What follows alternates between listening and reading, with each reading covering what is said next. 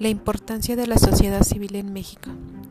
Ser parte de la sociedad organizada no es tarea sencilla, implica un acto de responsabilidad y coherencia que se lleva día a día. Hoy hablaré del movimiento social Yo Soy 132. El movimiento Yo Soy 132 fue un movimiento ciudadano formado en su mayoría por estudiantes de educación superior, tanto de instituciones públicas como privadas residentes de México.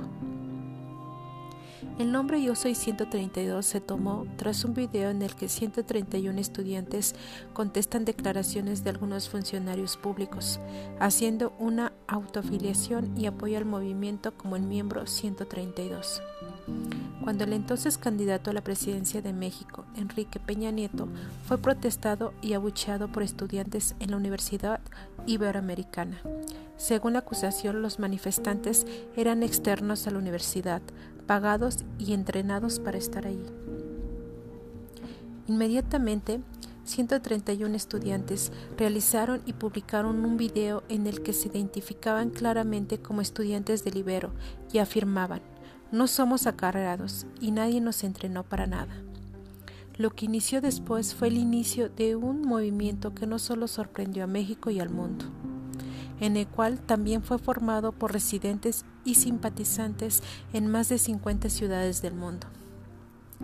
El movimiento fue autorreclamado en sus inicios como la primavera mexicana. No se tiene idea de cuántos movimientos se incluyeron. Al inicio, el movimiento solo buscaba la democratización y transformación de los medios de comunicación, información y difusión. Posteriormente, el movimiento Yo Soy 132 presentó un plan de seis puntos que incluyen diferentes temas de interés al público en general. Punto número 1. Democratización y transformación de los medios de comunicación, información y difusión. Punto número 2. Cambio en el modelo educativo, científico y tecnológico.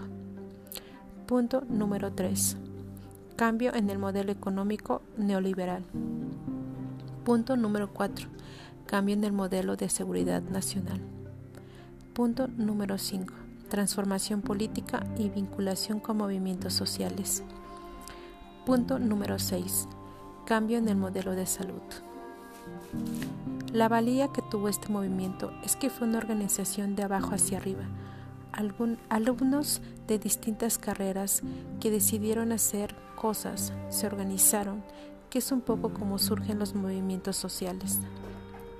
Al realizar manifestaciones de protesta y evidenciar problemáticas no significa oponerse a la aplicación de la ley, pretender debilitar a las autoridades u obstaculizar programas o acciones del gobierno.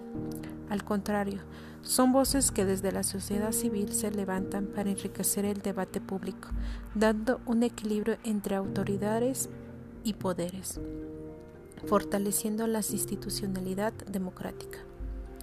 Esto implica entrar en contacto con autoridades y estructuras del poder para exponer y dar seguimiento a esas propuestas.